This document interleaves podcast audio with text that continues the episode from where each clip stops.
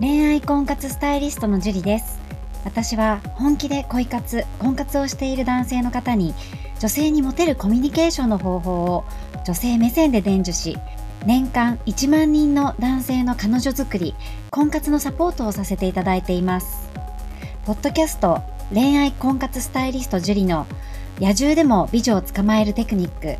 女性の本音教えますは私恋愛婚活スタイリストジュリが累計1万人以上の女性と接して分かった。普段は聞くことができない女性の本音を交え本気の彼女を作るためのテクニックをこっそり公開するという番組です。あなたに素敵な彼女ができるようより効果的な生の声をお伝えさせていただきますので楽しみにしていてください。本編に行く前に番組からお知らせがあります。この番組を購読いただいていた方に限定公開の結婚につながる本気の彼女ができる5ステップ講座をプレゼントさせていただいています番組の一番最初のボタンをクリックすると簡単にプレゼントが受け取れるようになっていますのでぜひご覧いただければと思います質問も受け付けていますのでどしどし送ってくださいねそれでは本編のスタートですこんばんは、ジュリです。はい、じゃあ今日は七七さんから早速質問の方を読み上げていきたいと思います。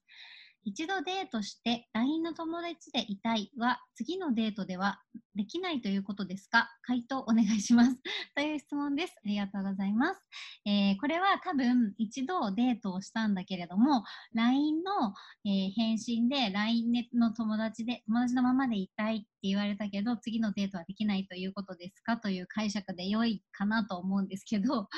うんえー、まずデートに一度ね、行けたっていうことは、結構まあプラスだったと思うんですよね。この七瀬さんのことがとっても嫌だと思ってたら、この女性もね、デートには行かないと思いますので、デートに行けたってことは、こう土俵には立てたってことだと思います。で、はっきり言ってしまいますと、デートに行ったんだけれども、そのデートで何かが嫌だったと思うんですよね。何かが違うと思った。だから、えー、友達でいたいって言われてしまったってことだと思います。で、ただ、だからといってチャンスがないというわけではなくて、えー、ただ、あのね、チャンスはなくはないんだけれども、時間が必要になってくると思います。一度、彼氏候補に上がりました。上がったけれども、やっぱ友達だなって思いました。まあ、言い方悪いけど、降格しちゃったってことですよね。で仕事でも思っね、置き換えてもわかると思うんですけど、一度降格してしまうと、上に上がるのって結構な努力が必要だと思うんですね。なので、まあ、時間はかかるって思った方がいいと思います。ただ、いけないわけではない。次のデートがないわけではない。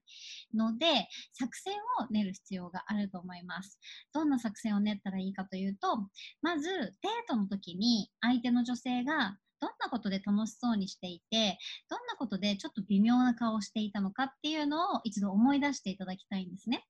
で、話している内容とか、そういうのも思い出していただいて、彼女が楽しそうにしていたことは何だったのかっていう分析、あと自分が何をやらかしてしまったんですのかっていう分析をしたらいいと思います。そして相手が楽しそうにしていた内容を思い出して、そのことに触れて会話をするとかね、LINE で会話をするとかしていく。で、理由を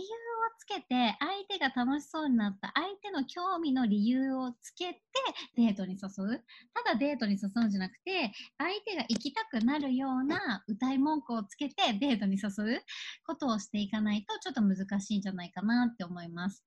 例えば、相手の女性が、うーん、じゃあ何かが好きで食べに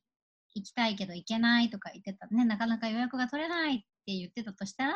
頑張って予約を取って予約が取れたんだけど、もしよかったらって誘うとかね。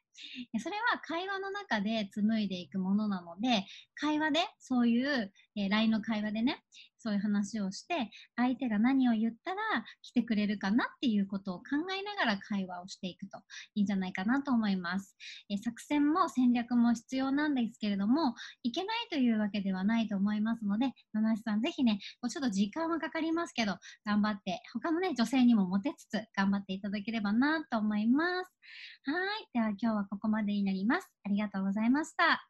この番組を聞いているあなたにプレゼントがあります。受け取り方は簡単。ネットで恋愛婚活スタイリスト樹と検索して、樹のオフィシャルサイトにアクセスしてください。次にトップページの右側にある無料動画プレゼントをクリック。